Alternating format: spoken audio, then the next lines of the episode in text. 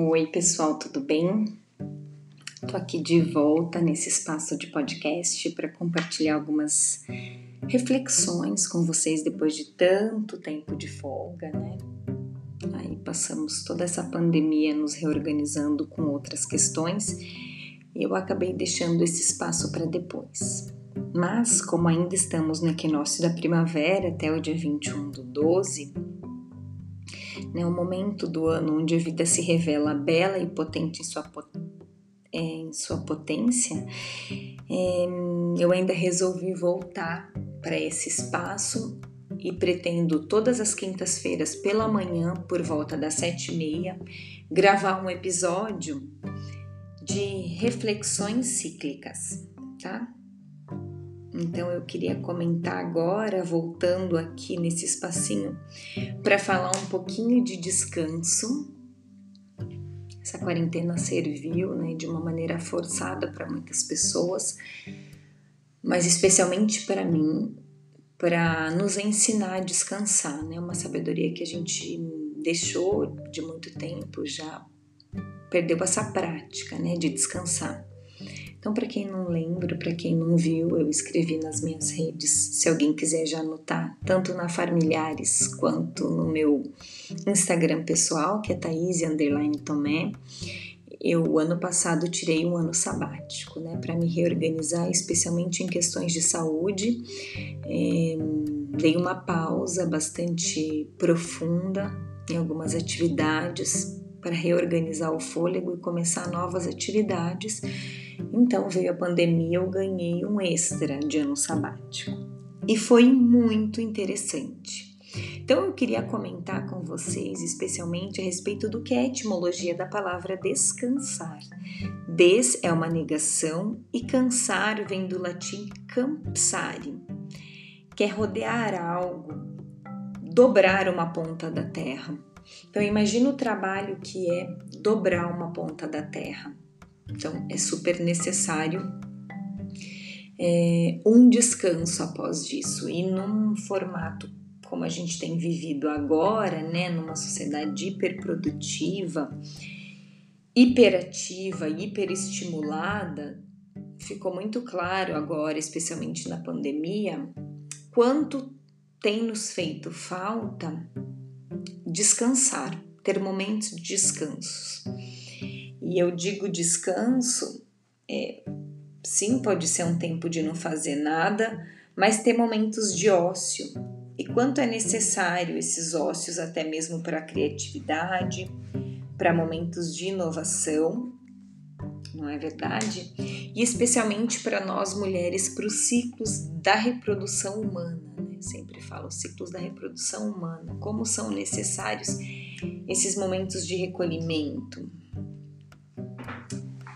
é, então, a criatividade se alimenta, né? Inclusive, tem um livro que se chama O Ócio Criativo, de como, as, é, como é necessário esse momento de descanso, né? Para a gente restabelecer prioridades, é, restabelecer prioridades e refletir melhor a respeito de grandes decisões da vida. Então, o livro Ócio Criativo é do Domenico De Massi, não sei se alguém já viu, ele é um sociólogo italiano. Esse livro já foi lançado em 2000. E é muito legal a forma como ele lida com o trabalho, né? Então, para quem quiser, super recomendo esse livro, é muito interessante, mas especialmente para que a gente crie momentos de descanso. Esse ano também participei de um auto-retiro, que é encontrar né, essas pequenas brechas do nosso dia a dia para fazer.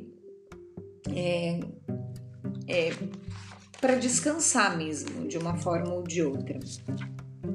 Então eu tenho utilizado nesse ano, eu tenho praticado canto durante as segundas-feiras pela manhã eu antes de começar toda aquela rotina bem exaustiva da semana com crianças e tudo, é, eu organizo a minha semana para que eu possa cantar ainda logo pela manhã. E o que, que vocês têm feito para descansar? Me contem, eu que sempre fui uma pessoa muito da dança, muito da música, né? Gostar muito de música.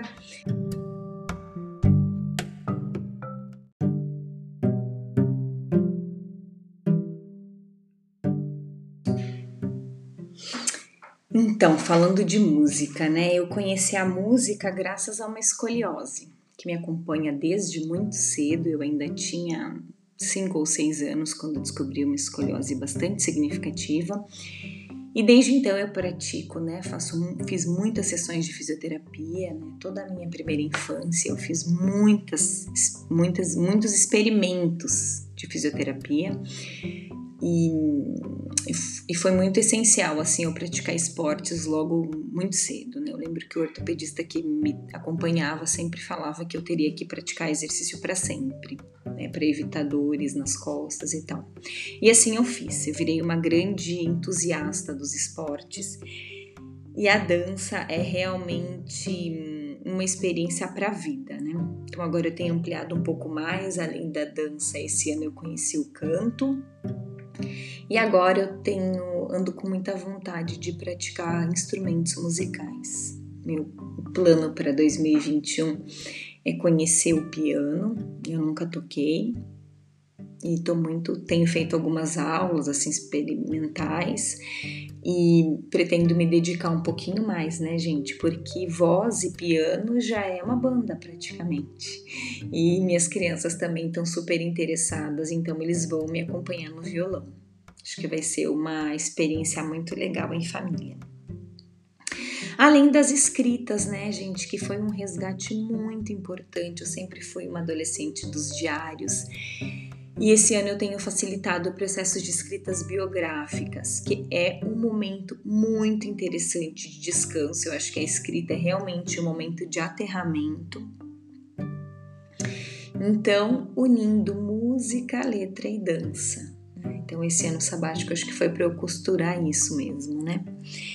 Eu vou terminando esse podcast já, porque a ideia dele é que ele seja curtinho mesmo para reflexão, com um textinho que eu escrevi a respeito da celebração da dança da vida. Então eu comecei dizendo assim: dança em um, dança em dois, dança em três, quatro, cinco, seis, sete, oito, nove, dez.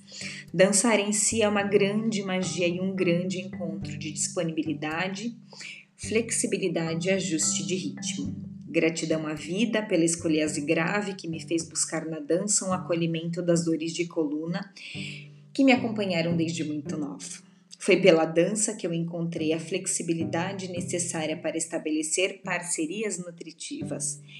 É refinando os ouvidos que me aprofundo no silêncio do não dito na digestão pesada dos sapos engolidos, porque o silêncio também é parte da dança, uma dança sutil e gentil, tão necessários aos processos de limpeza profundas.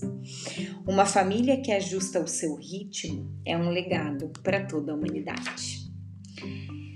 Então, meu bom dia para vocês nessa quinta-feira, meu boa tarde para quem vai ouvir em outro momento, porque musicalidade é muito um, um alimento muito nutritivo para processos criativos e inovadores. Então eu super recomendo a prática de qualquer musicalidade, aliás, a prática de qualquer arte, né? A música, a dança, as manualidades de uma forma geral, tá?